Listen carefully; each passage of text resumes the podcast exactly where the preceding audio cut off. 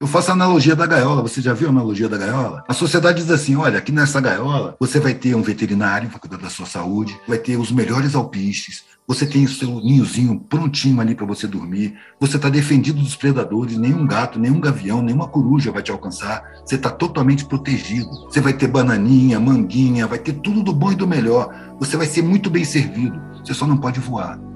Você tem que ficar preso aí nessa gaiola. Você tem que ter medo de voar. E é preciso voar, mano.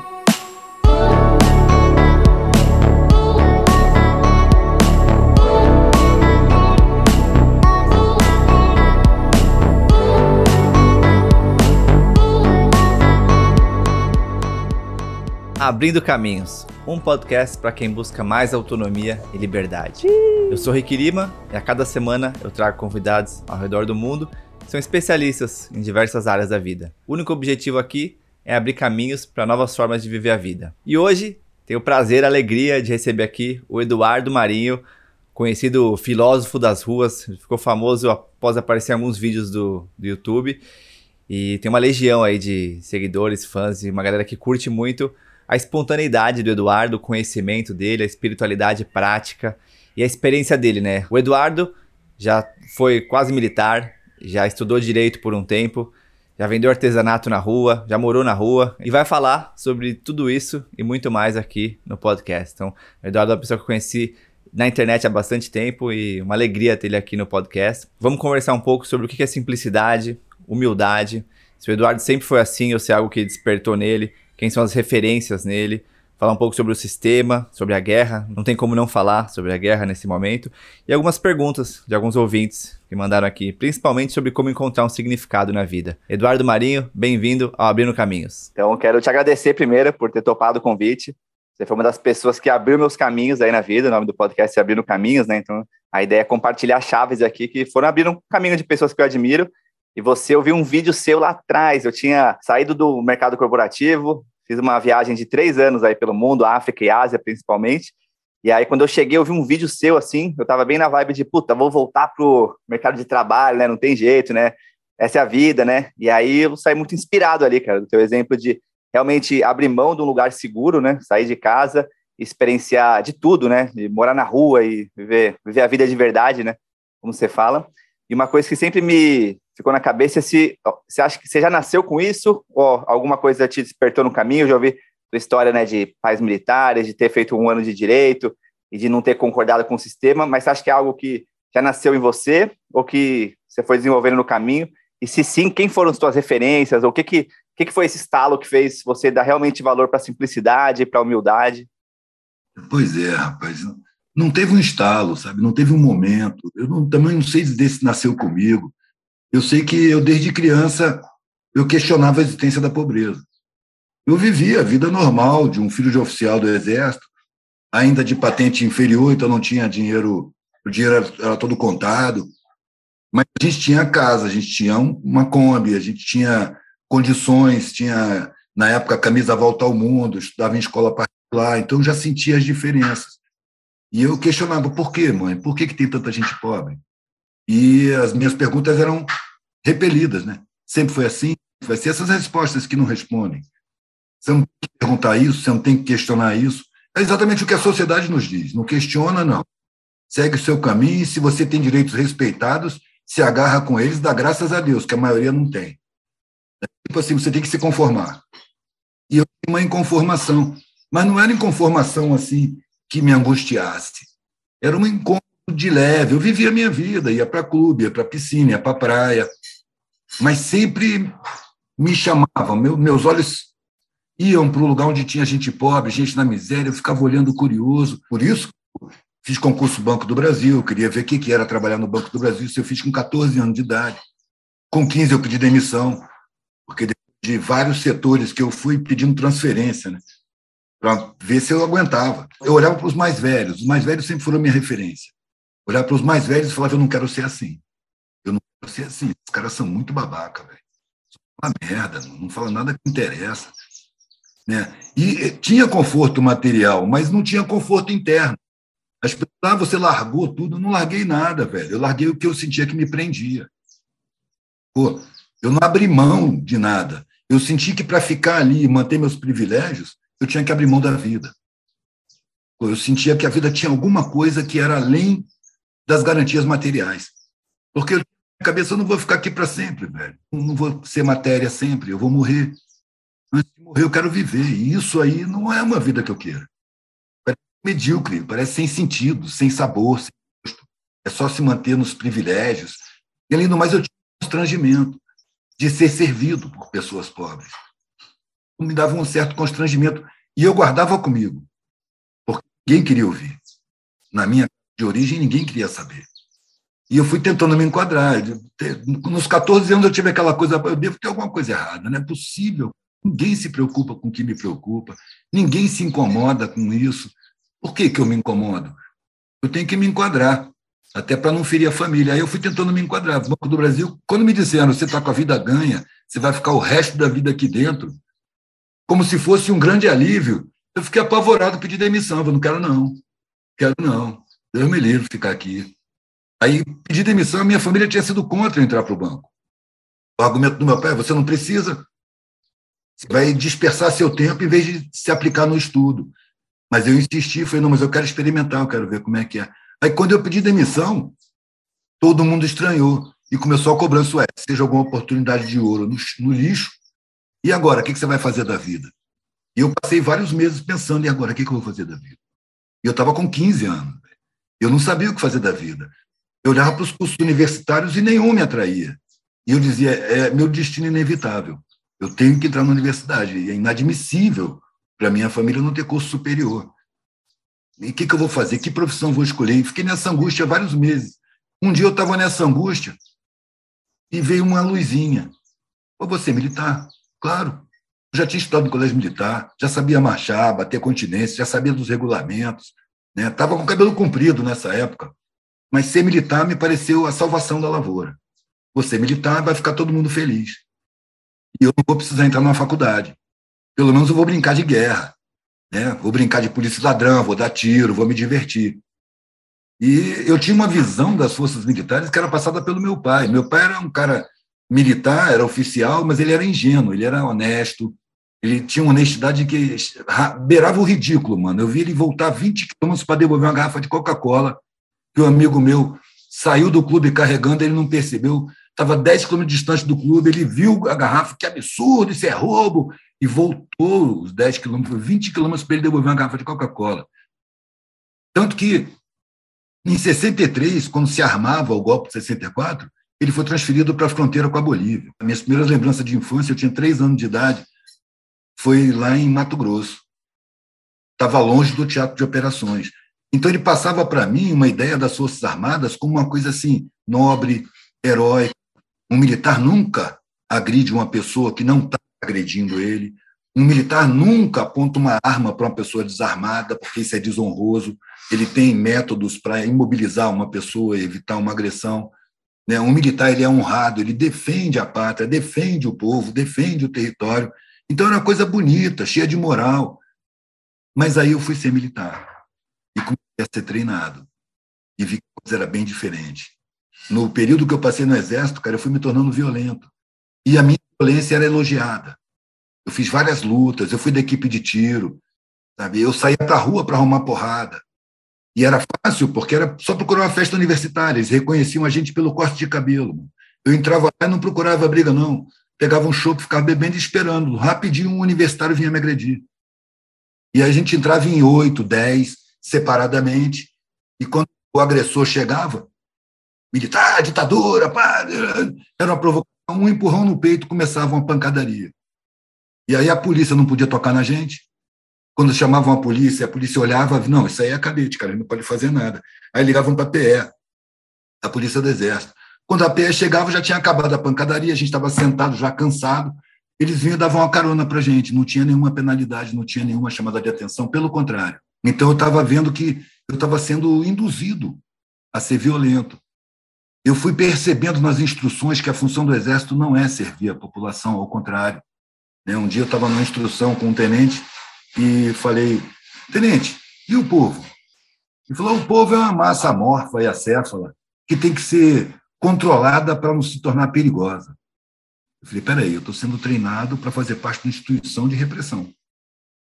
Já comecei a olhar desconfiado. No dia que eu apontei um fuzil para uma manifestação com vontade de atirar, eu tinha chegado de um acampamento, mano, que a lavagem cerebral é muito forte. Tinha sido prisioneiro, tinha sido espancado, torturado, passado frio, fome, voltado a pé 90 quilômetros, metade da tropa caiu desmaiada. Você chega alterado, mano. Você chega com espírito de guerra. Tinha uma manifestação de estudantes. E eu fui convocado para o corpo da guarda com o meu fuzil. E eu joguei a bala na agulha, mirei no cara do megafone e falei: Eu estou com o líder na mira, tenente, ordem de fogo. E aí não deu, ele não deixou atirar, travou a arma, chegou a polícia, desfez a manifestação e a gente foi dispensado para dormir. Estava doido para dormir, porque tinha uns quatro dias que eu não dormia no acampamento, tinha acabado de chegar da manobra. E dormi. Quando eu acordei, eu comecei a lembrar, como num sonho, velho. Eu correndo com um fuzil, eu apontando o fuzil para uma pessoa, me deu um frio na barriga. Eu me lembrei que eu tive vontade de atirar, como se eu estivesse num outro estado mental, como se eu tivesse tomado uma droga. E aí, naquele momento, eu falei: não posso ficar aqui. O que está acontecendo comigo? E aí eu tive que encarar a resistência da família. Tive que peitar todo mundo e decepcionar todo mundo, porque as pessoas tinham certeza de que eu estava seguindo a carreira do meu pai. Mas aí era direito meu, mano. Eu saí. E aí fui pensando na faculdade. Eu queria me enquadrar, velho. Mas eu não sabia qual que eu queria fazer. Foi decidido no último momento. Direito porque foi por eliminação. Eu não queria mais ver matemática, eu não queria mais ver física, eu não queria mais ver biologia, química, nada daquilo eu queria ver. E aí as únicas faculdades que não tinham nada disso era direito e artes. A arte era inviável para minha família. A arte não era uma coisa séria. A arte é uma coisa para as horas vagas, é hobby. Então a arte estava fora de questão. Aí eu entrei para direito. Mas era mais para satisfazer a família. Em dez meses eu não queria mais. Fui ficando angustiado. Eu fui pesquisar o que era o direito. Eu fui ver um julgamento. Eu falei, não quero participar, não quero fazer parte desse meio. A justiça não interessa aqui. Aqui não tem justiça, aqui é um jogo de lei, jogo, jogo de interesses. E aí eu estava sentindo que se eu continuasse ali, mano, eu ia cair na vida convencional. Eu vou seguir uma vida medíocre, sem substância, sem sentido. O único sentido seria eu garantir meus privilégios materiais. Nasci no meio deles e eles já não valiam nada para mim. Quando eu saí do exército, eu saí com couro duro, porque apanhei muito, né? Então eu andava de carona nas férias, eu dormia no acostamento, eu andava no meio dos hippies, eu via estilos de vida que eram muito mais livres do que o meu. Eu me sentia prisioneiro. Isso foi acumulando, foi acumulando até a hora que estourou. Quando estourou, eu fui para a faculdade, peguei meus documentos, me desliguei, entreguei os documentos para o meu pai como para o meu pai como quem paga uma dívida e fui buscar um sentido para a vida. A ideia básica era o seguinte: deve haver algum sentido em algum lugar dessa vida. Eu vou procurar. Não sei se eu vou encontrar, mas ou eu vou achar ou eu vou morrer procurando, porque essa vida com sentido puramente material, para manter status social, para viver explorando quem foi roubado nos seus direitos constitucionais, porque o empregado é isso, mano. O desqualificado ele tinha o direito de acessar a boa escola. O Estado não cumpre a Constituição. Ele tinha o direito de entrar na universidade se quisesse. E isso não é permitido socialmente, ele é vetado. Então, é, é, são pessoas que sofrem crime social, são vítimas de crime social. Só que é naturalizado. Né? A pessoa que emprega paga aquela micharia que ele mesmo jamais aceitaria, ele se convence que está fazendo um bem. E na minha cabeça ele está usufruindo de justiça social, sem questionar, acomodado. E eu não queria isso. Eu já tinha decidido que na minha vida não ia ter nem patrão nem empregado. Como que eu ia fazer isso, eu não sabia. Né? Antes de eu, eu, passei muita angústia, velho, na faculdade. Antes de eu pedir desligamento, eu encontrei com um velhinho. Essa história eu já contei em vários lugares. O velhinho era milionário, estava com quase 90 anos. Ele estava proibido pelo médico de ir para a empresa dele, era uma empresa grande, conhecida. Os filhos dele estavam cuidando da empresa e moravam no exterior, que era uma firma de exportação, me parece. E ele morava sozinho na mansão, viúvo, com empregados. Ele vinha para o saguão do prédio onde eu morava, era um prédio de classe média alta, lá na Praia do Canto, em Vitória. Ele vinha para o saguão, porque é um saguão todo arrumado, com sofá, com flores, com filtro. Vinha com a enfermeira, e as pessoas que saíam e entravam conheciam o cara. E admiravam muito, né? A classe média alta admira muito os empresários milionários. Então sempre tinha alguém conversando com ele. No auge da minha angústia, um dia eu ia saindo de casa para a faculdade e ele estava sozinho com a enfermeira. E ele não sei porquê, isso aí eu atribuo a coisas da espiritualidade, coisa que minha razão não, não alcança. Eu ia saindo, cumprimentei, ele falou: Menino, senta aqui. E ele, com autoridade tal, que eu sentei. Ele nunca tinha falado comigo mais do que oi, bom dia, boa tarde, boa noite. Ele mandou sentar, eu sentei, ele falou: Olha, eu fiz da minha vida tudo o que me disseram que era para fazer. Velho, eu estava nesse período. Porque quando eu relatava minhas angústias, os mais velhos falavam: calma, fica onde você está. Cuidado, não seja impetuoso, isso é da juventude, isso passa. A gente tem vivência. Você não sabe o que. Eu dizia: eu quero largar a faculdade, eu quero experimentar não ter nada. Você está louco, não faça isso de maneira nenhuma. E ele estava me relatando que ele fez o que disseram que era para ele fazer. E aí foi relatando, eu montei uma empresa de importação e exportação, eu fiz comércio exterior na faculdade, montei a minha empresa antes de acabar a faculdade com os amigos. Quando eu saí da faculdade, eu aprofundei a empresa, me entreguei completamente, comprei a sociedade dos meus amigos, casei, tive filhos, quase não pude conviver com a família, que eu vivia viajando no exterior, fazendo ponto de contato na Ásia, na Europa, na África, na América Latina, na América do Norte. O tempo todo eu estava viajando. Eu via meus filhos crescendo, eu sentia uma culpa mas eu me convencia de que eu estava trabalhando por eles, pelo patrimônio deles. E para compensar minha ausência, eu pagava eh, profissionais muito bem qualificados para preparar eles para administrar a empresa que eu estava montando. Já estava montada, mas na minha cabeça eu estava sempre montando. Não tive tempo de perceber que o tempo passava. Meu cabelo foi ficando branco, eu fui envelhecendo, meus filhos cresceram, tiveram filhos, casaram, hoje moram no exterior. Até que eu comecei a ficar doente. E ele relatou um monte de doença que ele tinha, desde do coração, diabetes, pâncreas e sei lá mais o que, labirintite. Ele estava com a enfermeira do lado dando remédio para ele direto. Até que o médico ele falou, até que um dia o médico me proibiu de, de ir na empresa. Você não pode mais ir para a empresa. Agora você tem que descansar. Nesse momento eu senti que a vida estava acabando. Nesse momento eu senti que a porta da morte estava na minha frente. E nesse momento eu olhei para trás da minha vida. E quando eu olhei para trás, tudo tinha perdido sentido. Todos os bens materiais que eu comprei, todas as riquezas que eu tenho, nada mais tinha importância. Tudo o que eu queria era o afeto dos meus filhos e dos meus netos. Eu vejo uma vez por ano, e tenho que me entender com eles em inglês, porque eles não falam português. Eu sinto uma solidão imensa. As pessoas me olham, me veem como um empresário bem-sucedido, um vitorioso. E eu aqui dentro do meu peito me sinto um fracassado. A sensação que eu tenho é que mentiram para mim, Lá no começo da minha vida, eu passei a vida inteira correndo atrás dessa mentira. E só agora que a vida está acabando eu percebi que era mentira. Velho, imagina a minha cabeça. Eu levantei de perto dele convicto, isso não vai acontecer comigo. Isso não vai acontecer comigo. Eu abro mão de todas as garantias, mano, materiais, porque a garantia maior que eu tenho é que a vida acaba. E para ter essas garantias, eu tenho que violar minha consciência, eu tenho que massacrar meu sentimento, eu tenho que me conformar com a sociedade como ela é, eu tenho que me conformar com a vida que para mim não tem sentido. O sentido material não é suficiente. Eu prefiro não viver até a idade desse cara, eu prefiro morrer novo, mas não chegar nessa idade com esse sentimento de perda de tempo. Saí de perto dele, fui para a faculdade e pedi desligamento direto para a secretaria, me dá meus documentos que eu vou embora, não quero mais ser doutor. vou procurar alguma coisa que eu nem sei o que, que é, mas aqui eu já sei o que é. é eu fui naquela da, da, da poesia do Zé Regis, não sei para onde vou, não sei para onde vou, mas sei que não vou por aí. Aí me perguntaram, mas você vai viver de quê? Eu não sei, mano. Mas o que, que você vai comer hoje? Eu não sei, cara. Para que lado você vai? Eu não sei, cara. Você sabe alguma coisa? Sei, mano. O que, que você sabe? sei por onde eu não vou. Sei o que, que eu não vou fazer o resto vai se apresentar no caminho. Então, eu não abri mão de nada, mano. Ao contrário, eu sentia que para ter essas regalias, micharia, que conforto material é muito pouco para querer da vida, eu tinha que abrir mão de procurar um sentido verdadeiro. Eu tinha que abrir mão da minha consciência. Eu tinha que abrir mão do, do meu conforto interno, porque ninguém pensa no, no desconforto que eu tinha internamente. As pessoas pensam no desconforto interno. Quando elas sentem, tomam um Aqui eu não ia tomar antidepressivo, eu podia tomar todas as drogas, mas não para fugir.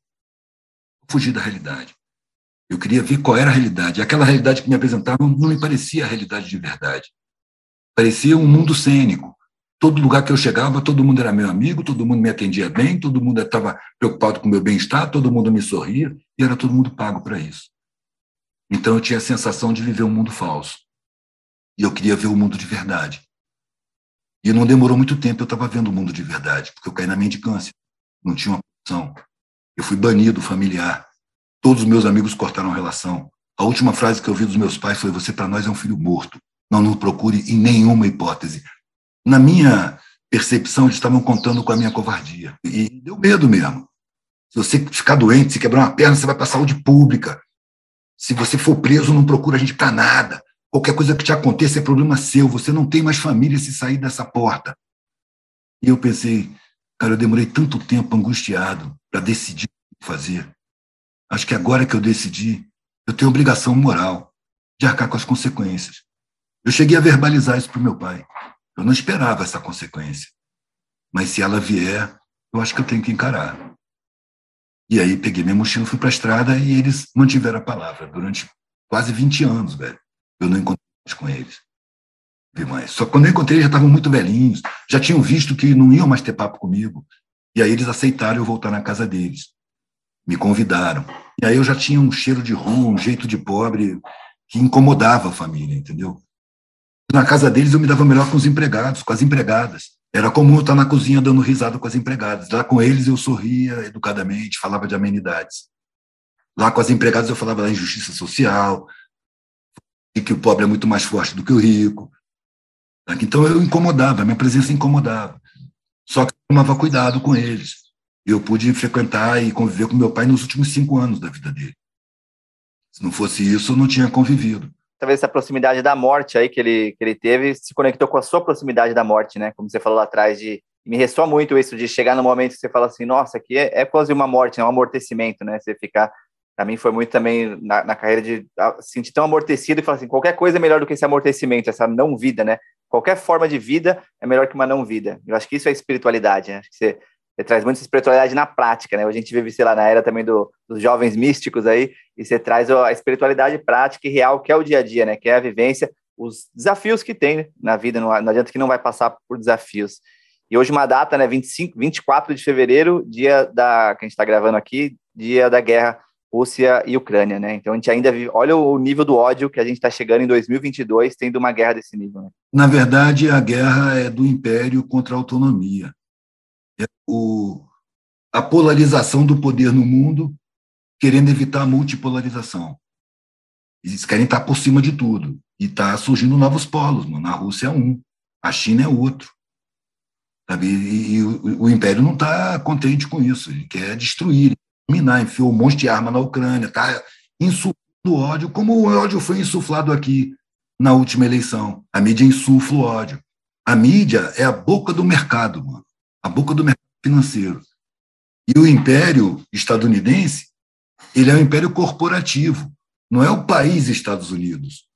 São os grandes bancos internacionais que têm sede lá, que dominam o Estado, dominam o aparato público, dominam o governo, financiando campanha, influenciando o judiciário, boicotando. Sabe como? Então, a mídia é a boca do mercado, a mídia corporativa, a mídia empresarial, que aqui no Brasil é mantida. Entendeu? Uma defesa da soberania nacional para o Brasil seria multiplicar a mídia, pulverizar a mídia, abrir espaço para a população se comunicar. Rádio comunitária, rádio de associação de moradores, rádio universitária, TV também, de escola de ensino médio, de, de geral, abrir espaço, mano.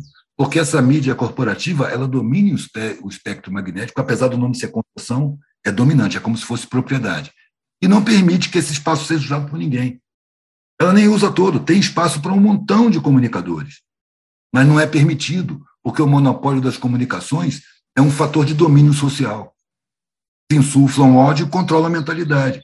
Controlam a política e, com isso, controlam o modelo de educação. Você tem um modelo de educação que não prepara pessoas para viverem harmonicamente em coletividade, prepara competidores para o mercado de trabalho. É tudo função do mercado. A vida é uma competição, você tem que ser o melhor, você tem que vencer na vida, ou seja, tem que produzir derrotas. Sabe? É, o modelo de educação é criado para infernizar a vida e manter o controle.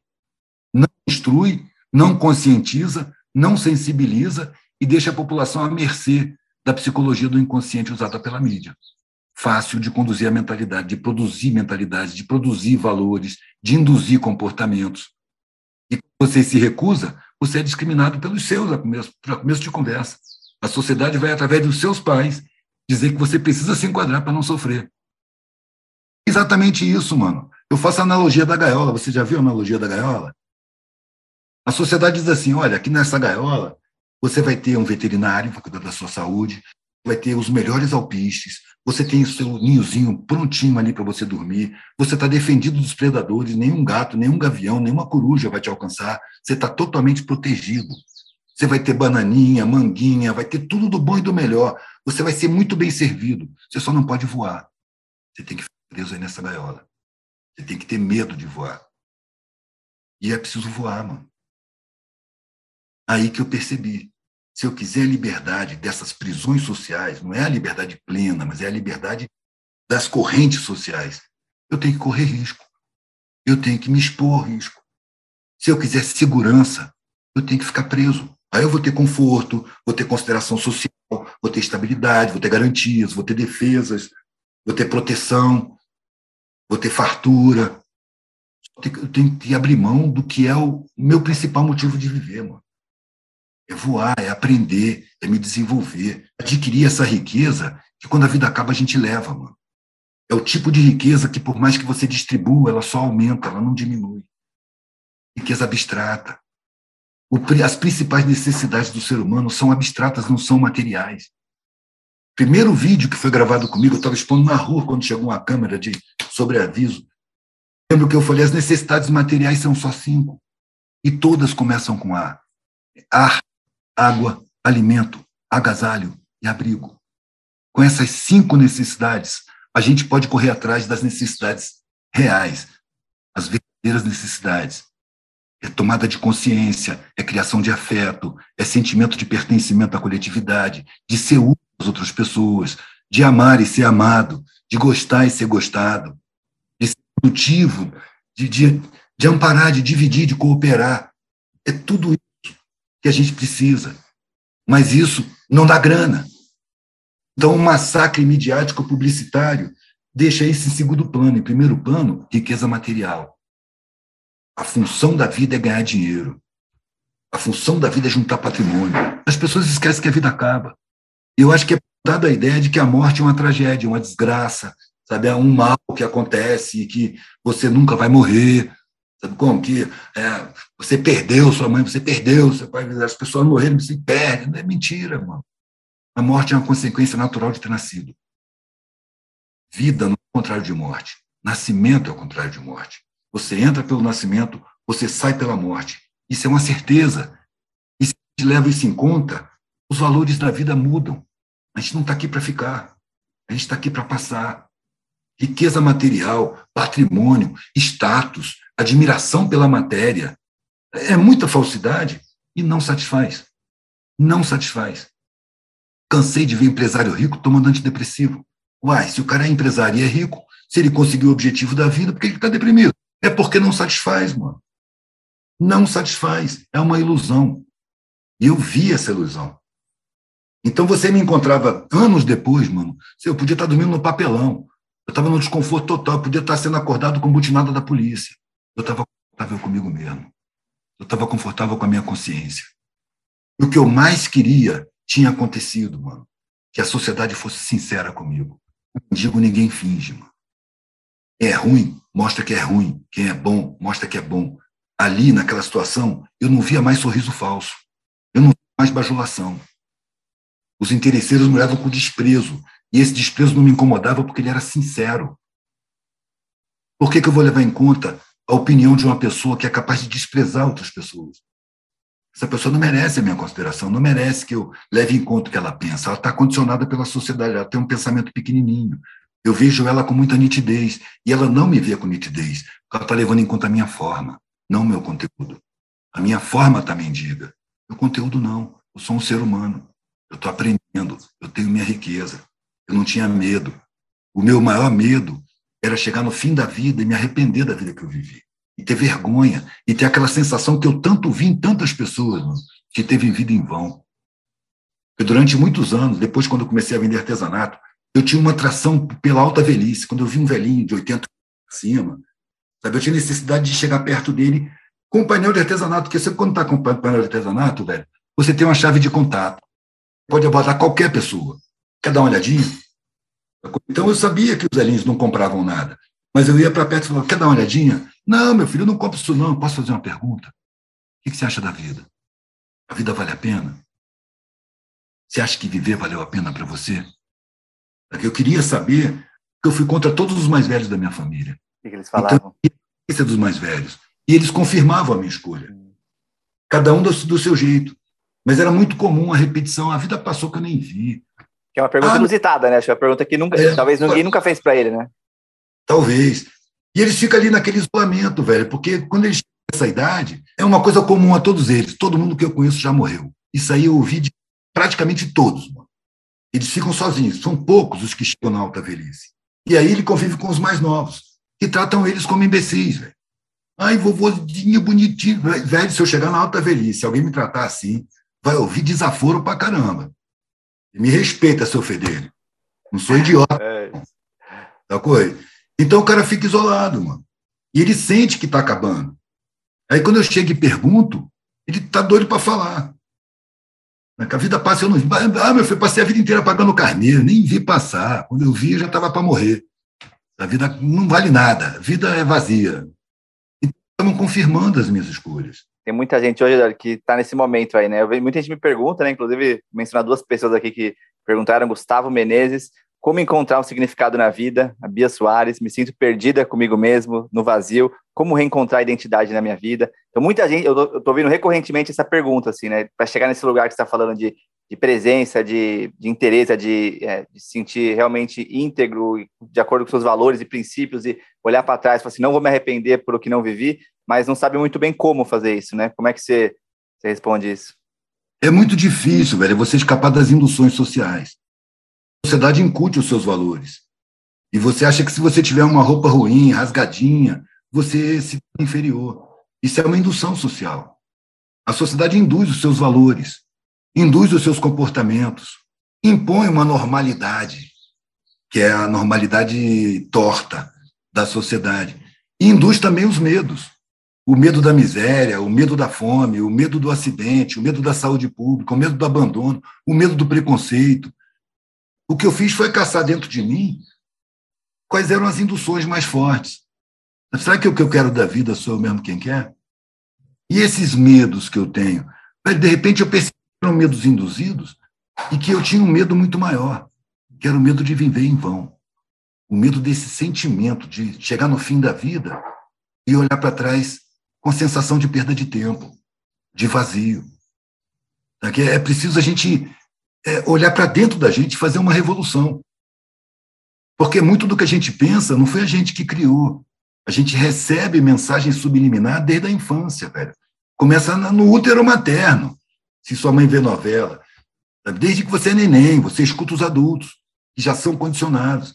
Você tem a expectativa familiar, você tem a expectativa do círculo social, você tem as cobranças da própria sociedade, você tem uma mídia massacrando a mente, velho dizendo que vale mais quem tem mais. Né? A pessoa nessa sociedade não vale pelo sentimento que tem, não vale pela criatividade, não vale pela solidariedade, não vale pelo caráter, vale pelas posses, vale pela propriedade, vale pelo ganho de dinheiro. Ou seja, se você pensar com o coração, velho, você vai perceber que é tudo falso.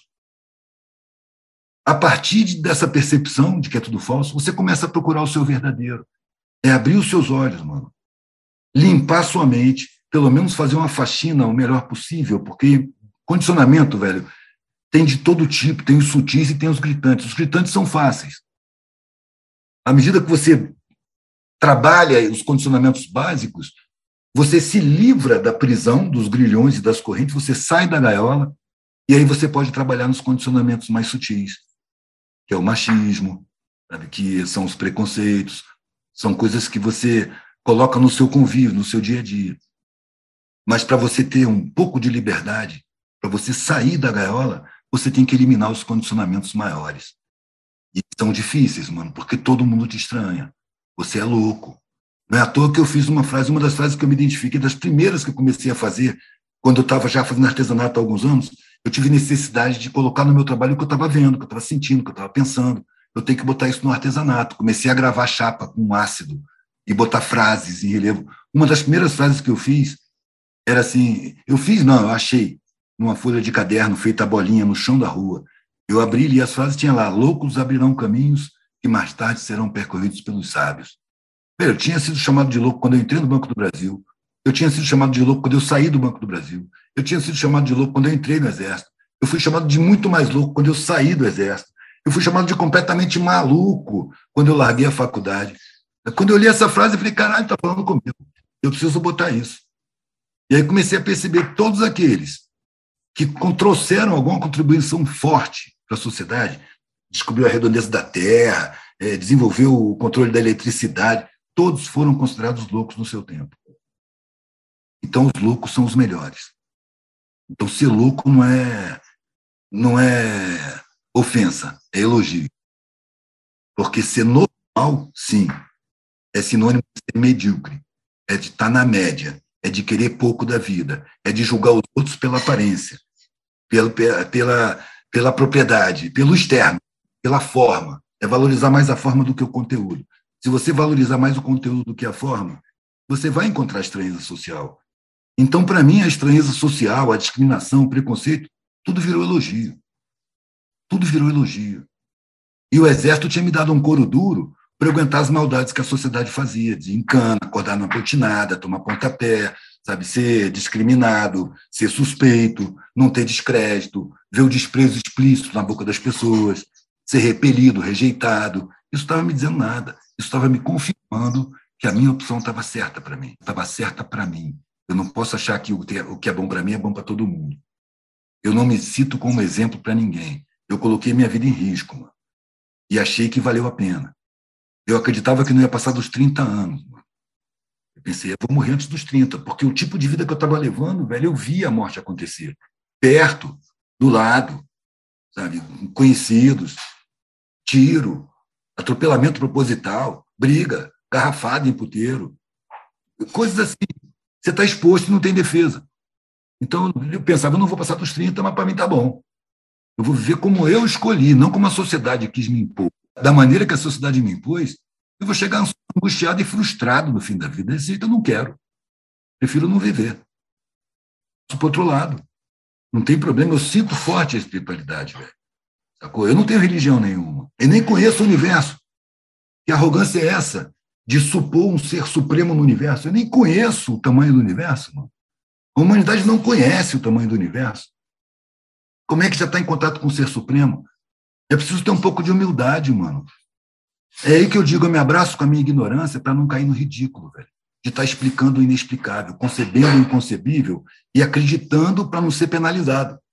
Ou você acredita ou você vai para o inferno. Eu não posso acreditar nisso, velho. Isso é o jardim de infância espiritual.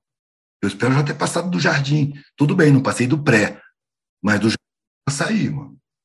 Sacou? Eu prefiro não acreditar em nada. Eu sinto que existem coisas. Eu convivi com fatos que só se explica pela espiritualidade. Mas isso não me dá alcance para conceber o ser supremo. Nem o sub, nem o ministério, nem os secretários de Estado. Não, eu entro em contato com a espiritualidade que está ao meu alcance, velho. Que é ao mesmo nível da minha, talvez um pouco mais, talvez um pouco menos, depende do sentimento que a gente alimenta.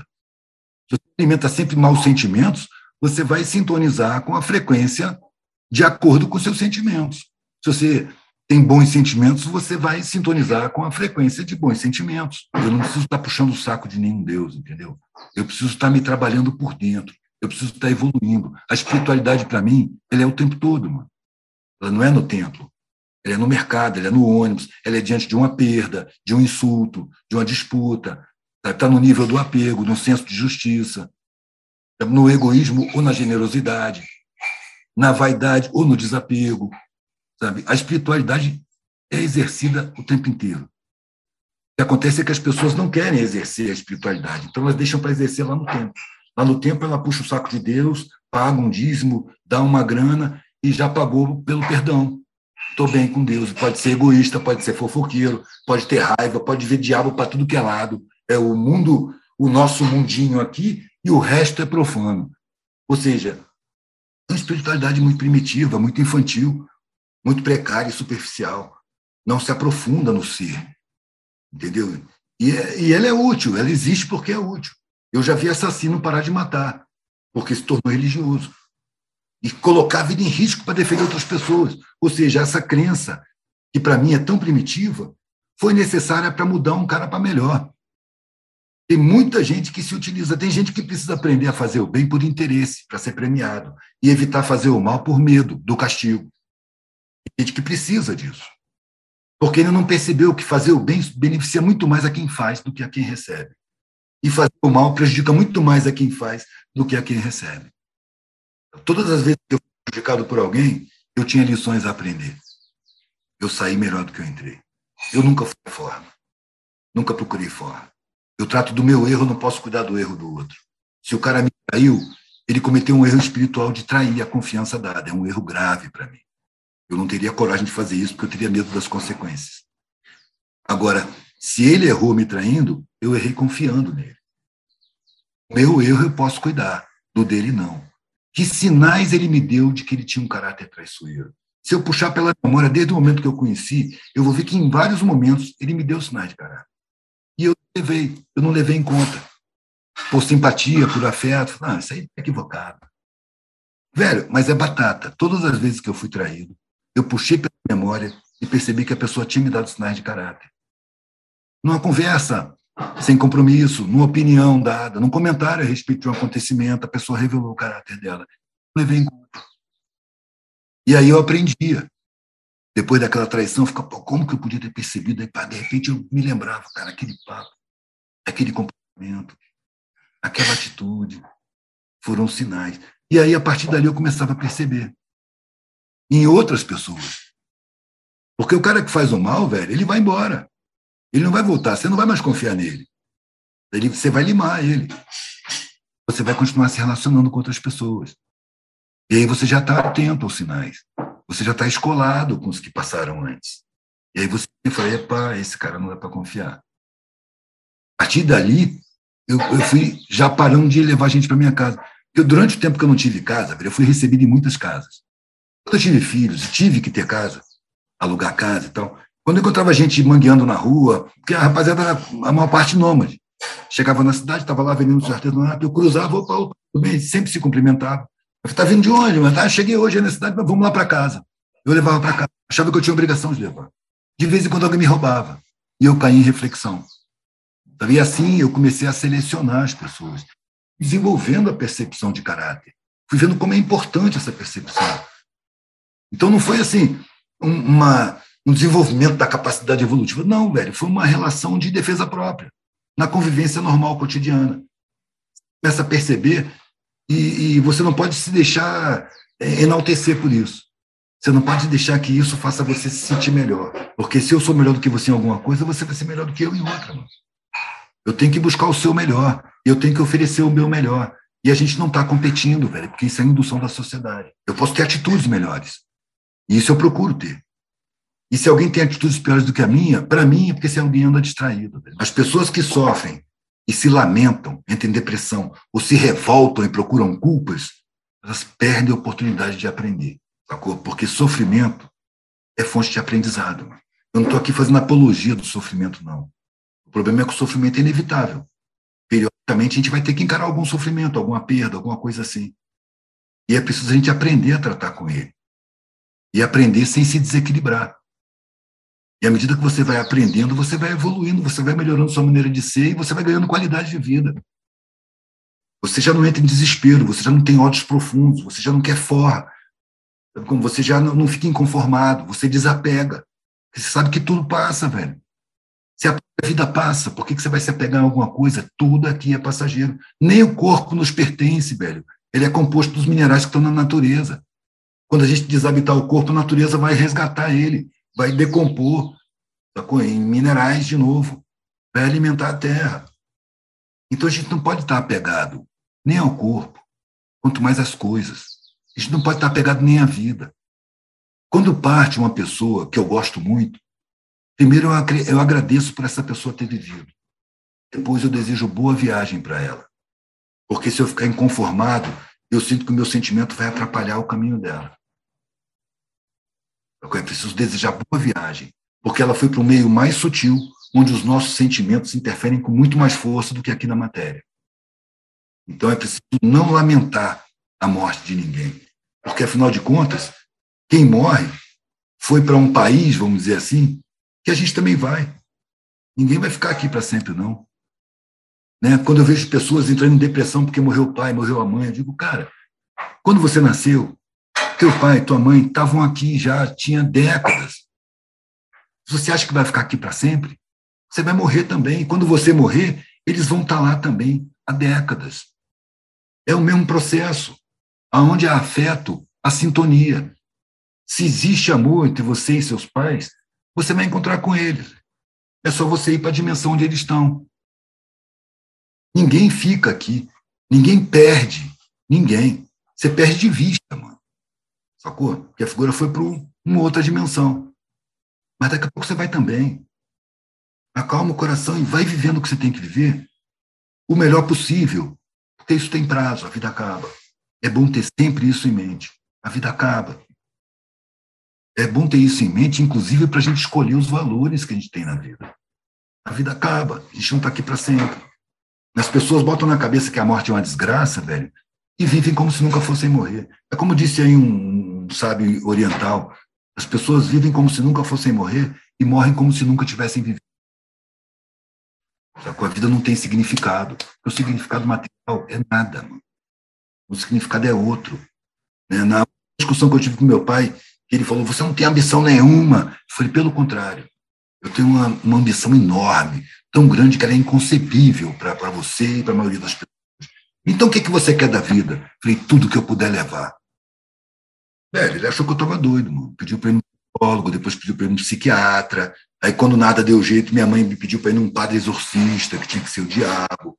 Eu fiz os três passos e continuei o meu caminho.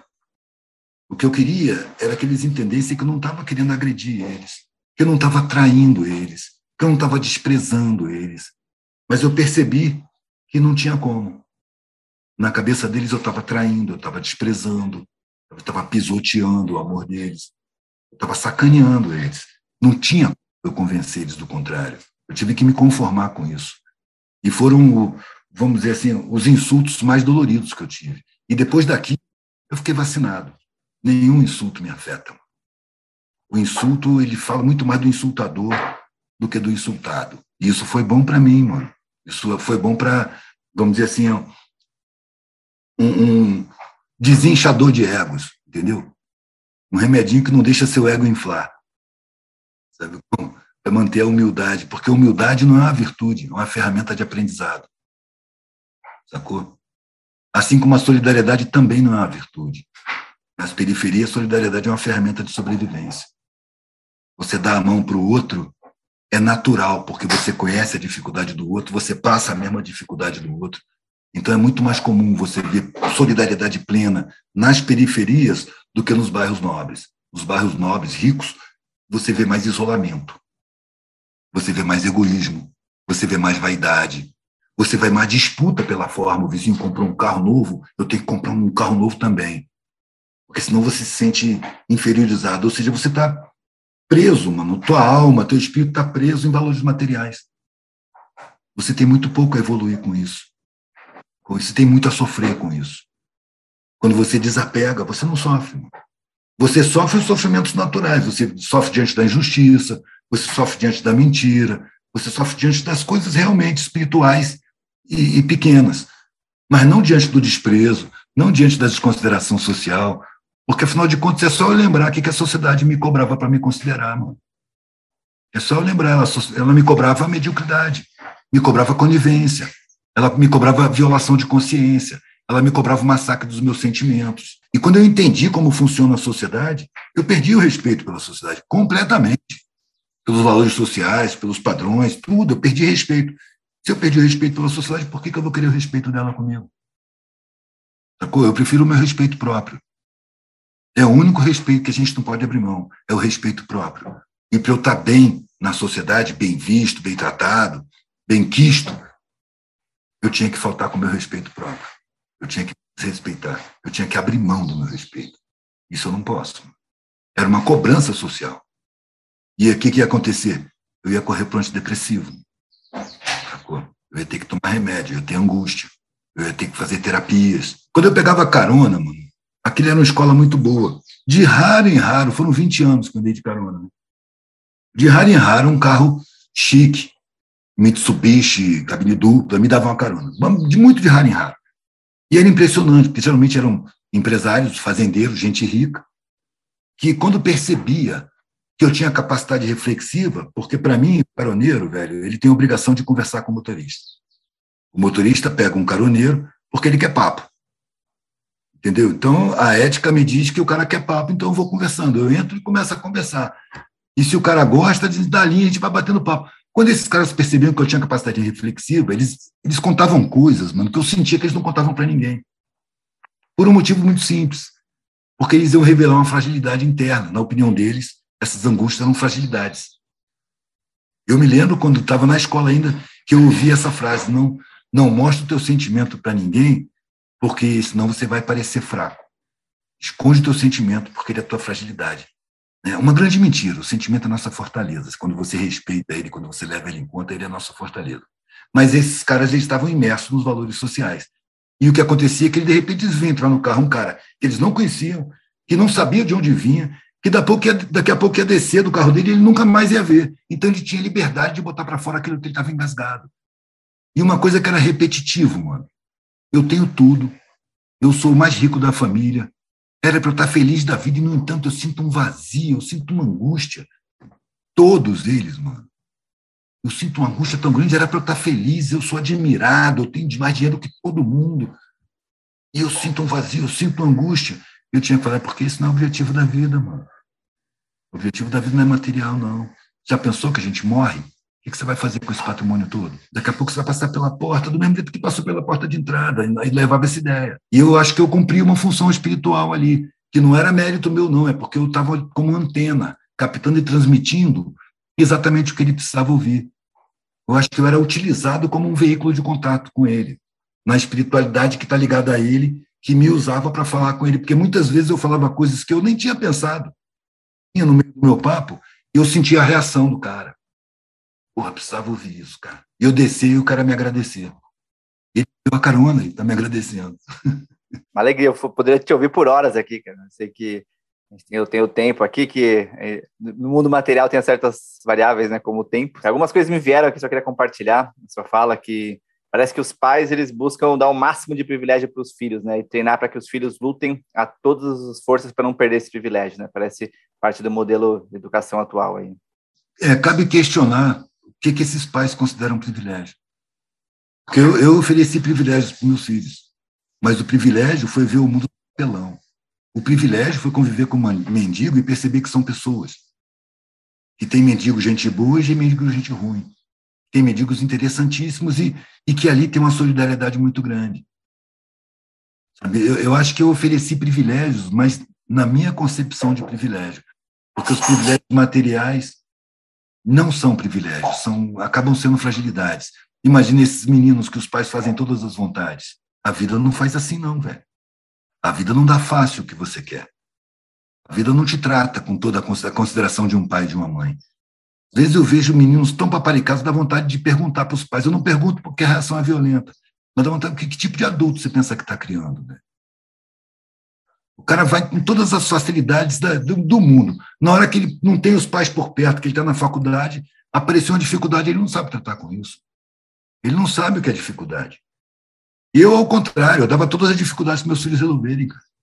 Eu dificultava a vida deles e falava, vai resolver. Aqui, se ele cair, eu estou aqui para amparar. Mas daqui a pouco eu não vou estar tá mais. Ele tem que saber que cai. Ele tem que saber que tem dificuldade. Ele tem que saber tratar com as dificuldades. Ele tem que encarar a perda. Ele tem que ver que sua vontade não pode sempre ser satisfeita para nos equilibrar. Em consequência, olha o mundo que a gente vive, mano. A gente olha para os adultos, eu fico pensando, olha a educação que o cara teve. Parece adulto mimado, velho. Sacou? Os adultos parecem mimados. Quando não conseguem realizar sua vontade, ficam furiosos. Então, eu preparei meus filhos para tratar com a vida, com o mundo, com a sociedade. E não para serem privilegiados e usufruírem de privilégios. Sacou? De usufruírem de empregados. Não preparei para isso. e para ir para existirem por conta própria. Na verdade, é aquela coisa, quando você é pai, você tem a ilusão de que você vai construir seus filhos, e não é bem assim. Seus filhos têm com a personalidade, você tem a oportunidade de trabalhar durante a infância, na adolescência ele vai se revelando. Ele começa a mostrar uma personalidade, começa a discordar, começa a querer outra coisa, começa a demonstrar vocação. Aí você fez o trabalho enquanto ele estava maleável. Quando ele chegou na adolescência, entrou na juventude, já está tá mais duro já. Então ali não cabe mais você moldar. Ali você dá a orientação quando ela é pedida.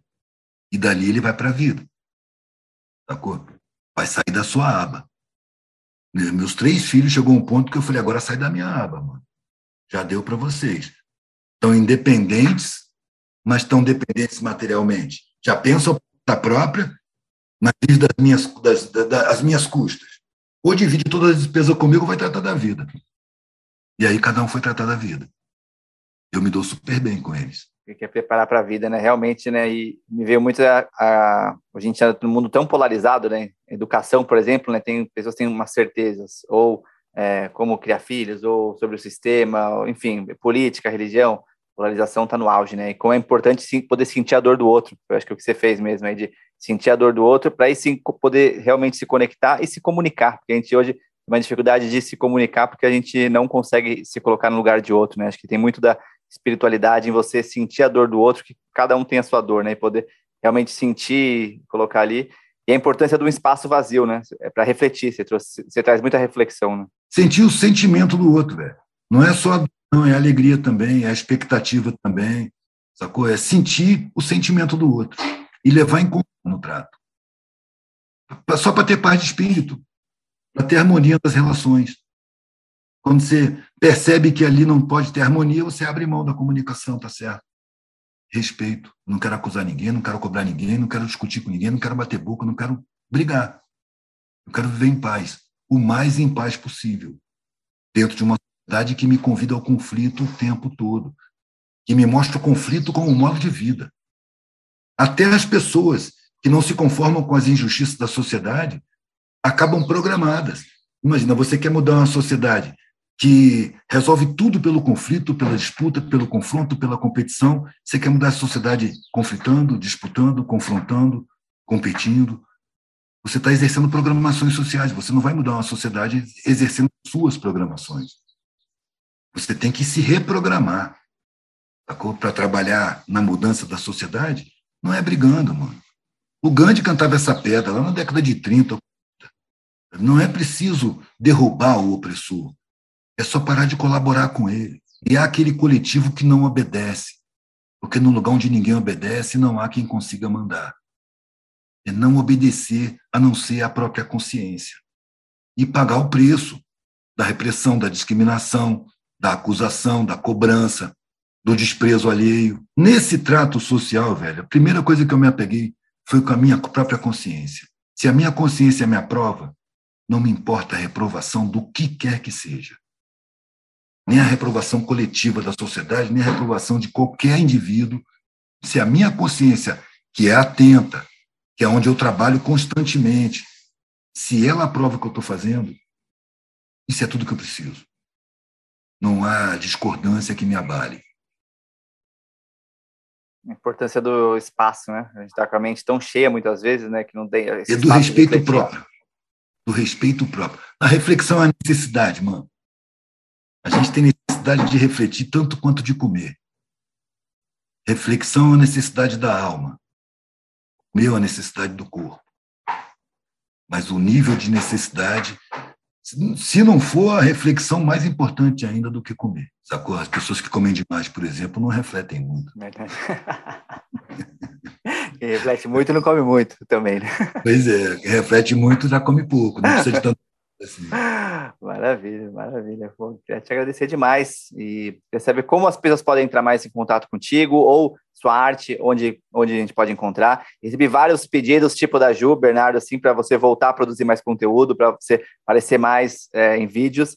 E acho que podcast é um formato muito legal para você. Assim, você tem uma, a sua fala, né? Tem um poder de clareza e de transmissão muito forte. Então, esse formato, eu fico disposto a te ajudar. E se você quiser a, a montar um podcast teu, eu ia adorar. Eu ajudo porque eu quero ouvir. pode ser feito à distância. Eu sou completamente analfabeto internet, completamente. Né? Eu sou analfabeto internet. Né?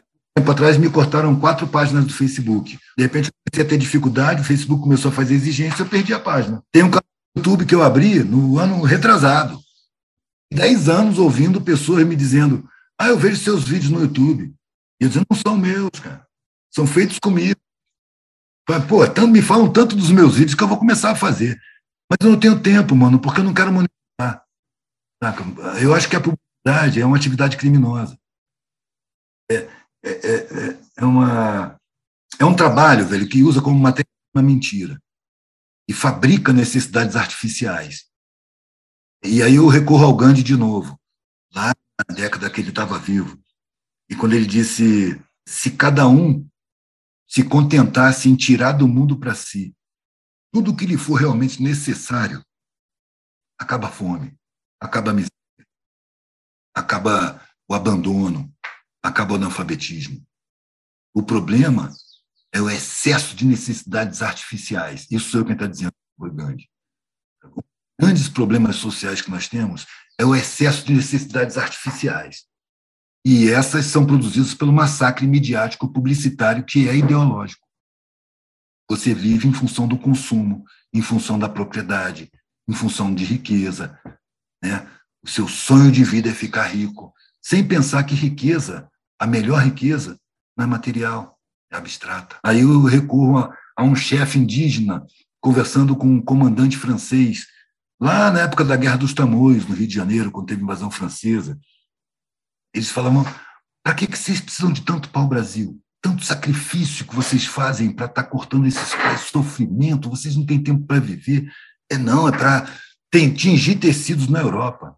Pô, mas tem tanto tecido para atingir assim? Não, porque vende para outros e o cara que faz esse tecido fica muito rico. Falei, mas ele não, não consegue comer, ele não tem o suficiente para viver. Não, mas ele quer mais, para deixar para os filhos dele. Ah, vocês são muito idiotas mesmo. Porque aqui nós também amamos nossos filhos. Mas nós vivemos nos divertindo, a natureza dá tudo que a gente precisa, do mesmo jeito que eu consegui tudo que eu precisei para viver, os meus filhos também vão ter tudo o que eles precisam para viver. E assim a gente pode ter prazer na vida. E não ficar sofrendo o tempo todo para acumular o que a gente não precisa. Isso era um chefe índio. Não é à toa que eles foram massacrados também, eles eram subversivos. A ideologia indígena é subversiva completamente a essa sociedade que a gente vive. Esse é um dos motivos pelos quais eles não são assimilados, não são respeitados.